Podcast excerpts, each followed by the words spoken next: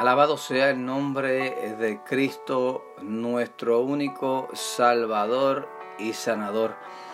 Dios les bendiga, mi querido amigo y hermano. Bienvenido a este tu programa Hablando a tu conciencia. Este es tu podcast favorito, trayéndole y expresándome algo respecto a la palabra de Dios, queriendo compartir algo contigo, algo en realidad nosotros a veces lo leemos, lo recitamos, pero es bien importante cuando eh, ya nosotros hacemos la palabra que se haga de nosotros, que se haga rema en nuestras vidas. Este es hermano en Cristo, Esdras Bulgo, para la gloria y honra del Señor, pastor del ministerio en las manos de Dios dirigido por el Espíritu Santo junto a mi amada esposa, la pastora Erika Aponte en el cual tenemos un ministerio que, en el, que también no solamente estamos dentro de las cuatro paredes, sino que salimos afuera, tenemos ciertos días, ¿verdad? Que compartimos con los indigentes, con los menos afortunados, porque ese es el llamado de un buen cristiano. Hoy quiero hablarles con ustedes sobre la carta que le escribió el apóstol Pablo a su hijo, a su hijo espiritual, a Timoteo.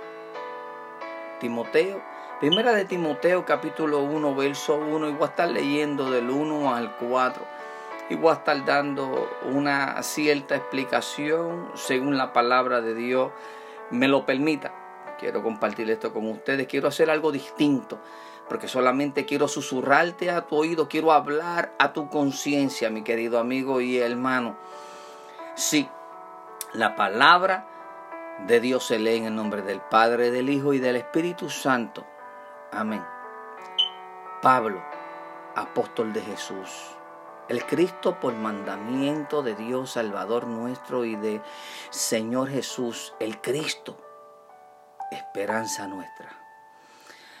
A Timoteo, verdadero Hijo en la fe, gracias y misericordias y paz de Dios nuestro Padre y del Cristo Jesús, Señor nuestro harás como te rogué que te quedases en Éfesos, cuando partí para Macedonia para que requirieses a algunos que no enseñen diversas doctrinas, ni presten atención a fábulas y genealogías sin término que anden engendran, que antes engendran cuestiones diferentes a que la edificación de Dios es por fe.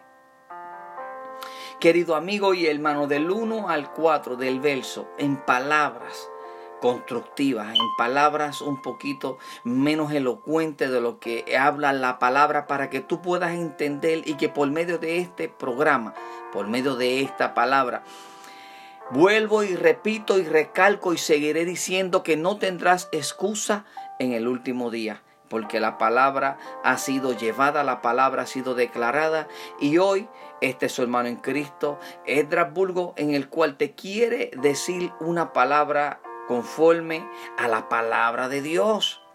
Jesucristo es la esperanza del cristiano. Toda nuestra esperanza de vida eterna está edificada en Él.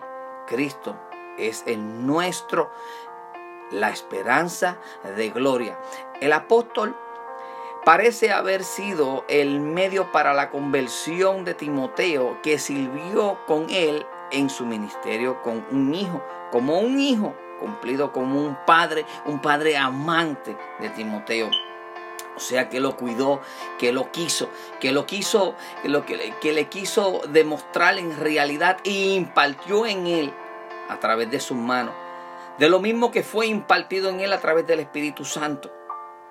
Ananías pudo impartir en él lo que el mandato de que nuestro Jehová Dios habló en oración, él cumplió, llegó donde estaba Saulo en ese tiempo.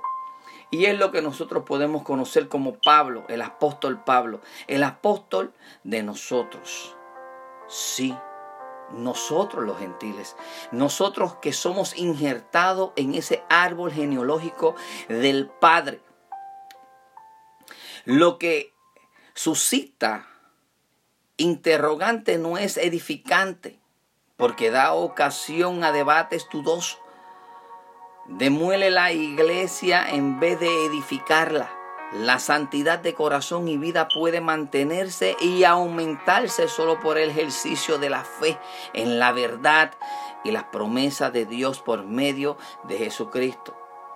Mi querido amigo y hermano, asimismo como fue impartido de Ananías hacia Saulo, ya la convicción, ya la convicción y la convicción de Pablo, ya conociendo, ya cayéndose esa ceguera como escama al suelo y recobrar esa vista pero ya al venir a él esa vista no natural, sino una vista espiritual y viendo lo que él pensaba que hacía bien, en el cual en todos sus preceptos, en todo su entendimiento y religiosidad. Amigo, nosotros hoy en día caemos muchos en esos preceptos. Queremos inculcar a nuestros hermanos y queremos inculcarles a todas nuestras personas que nos rodean algún tipo de religiosidad. Pero más sin embargo nos estamos olvidando del amor de Cristo Jesús. De que Cristo es Rey de Reyes, el Señor de Señores. El que el mismo Jehová dijo que los ángeles le podían adorar, que le adoraran los ángeles. Que a todo lo que Él vino a hacer fue cumplido y Él no vino a abrogar ninguna ley, sino que vino a confirmarla, a hacerla a cumplirla. Asimismo, nosotros, querido amigo y hermano, conforme a esta palabra leída y conforme a lo que Dios ha puesto en mi corazón, yo los exhorto que no habrá ningún tipo de excusa, que nosotros debemos ser aún más y mucho mejor que Pablo. Esto quizás se podrá escuchar un poco incoherente o quizás para una mente que en realidad no vea las cosas espirituales. Pero el mismo Jesús, no estoy hablando de Pablo, él dijo unas palabras y le dijo a los discípulos que cosas más grandes que las que él hizo nosotros también podíamos hacer en el nombre de Cristo. O sea que no estoy muy lejos de lo que estoy diciendo, en el cual nosotros debemos ir de victoria en victoria. Vamos subiendo de nivel en nivel. Pero todo eso tiene que provenir del Padre, tiene que provenir del Hijo, tiene que provenir del Espíritu Santo en el cual nosotros nos acogemos en esa ley y nosotros creemos que lo que Dios ha impartido en nosotros, nosotros tenemos ese poder para seguir impartiéndolo a través de la palabra de Dios. No tan solamente hablando, predicando, sino con nuestras actitudes, sino con nuestros gestos, sino como nosotros nos referimos a algún hermano, a alguna persona que no le sirva a Dios. Nosotros debemos ser reflejo de lo que en realidad existe dentro de nosotros y que mora dentro de nuestros corazones. Porque así es, querido amigo. El amor de Dios tiene que morar en nosotros, en nuestros corazones, para nosotros poder darlo. Para así hacer recíproco de lo mismo que hizo Dios, nosotros también hacerlo. Si alguno ha sido impartido de ese poder del Espíritu Santo, debería ser glorificado en el nombre de Cristo para que en la tierra se pueda manifestarse lo que Jesucristo ha hecho en nuestra vida. A través de su sangre es que nosotros podemos hablar con este poder. A través de ese sacrificio que Él hizo, nosotros tenemos este beneficio de llegar a tu vida y llegar por este medio y decirte que Cristo te ama, que hay alguna oportunidad, existe. Sí la hay, la oportunidad sí la hay. Es un poco triste al saber que muchos de los cristianos pensamos que esto, según el don o según eh, lo que Dios ha puesto en nuestras manos para nosotros manejarla, nosotros ponerle una pausa a un pares, pensamos que el reloj se va a detener. El reloj no se va a detener. Hay cosas que a veces Dios pone en nuestras manos, pero así si nosotros somos un poco malos, Malo en el sentido de que no sabemos qué hacer con nuestros talentos. no sabemos cómo multiplicarlos o tenemos un temor o estamos escuchando ningún tipo de voz espiritual, sino que lo que estamos escuchando es el susurro del mismo enemigo que nos dice que nosotros no podemos, que no tenemos el poder, que somos débiles, que se van a burlar de nosotros. Pero más sin embargo, el poder de Dios está en nosotros. El apóstol Pablo dice que él no sabe vergüenza del Evangelio porque el Evangelio es poder de Dios. Alabado sea el nombre de Cristo.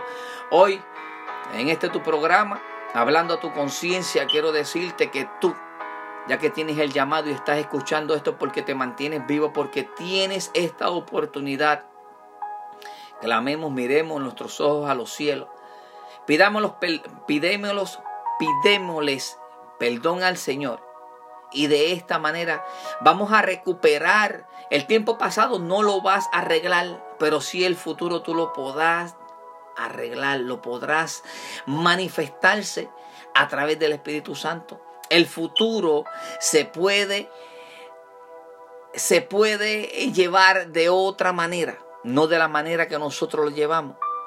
El futuro depende de nosotros donde nosotros queremos pasar nuestra vida eterna. El futuro tú lo tienes en tus manos. ¿Cómo que lo tienes en tus manos? Cuando tú coges la palabra de Dios y tú la lees, la tienes en tus manos.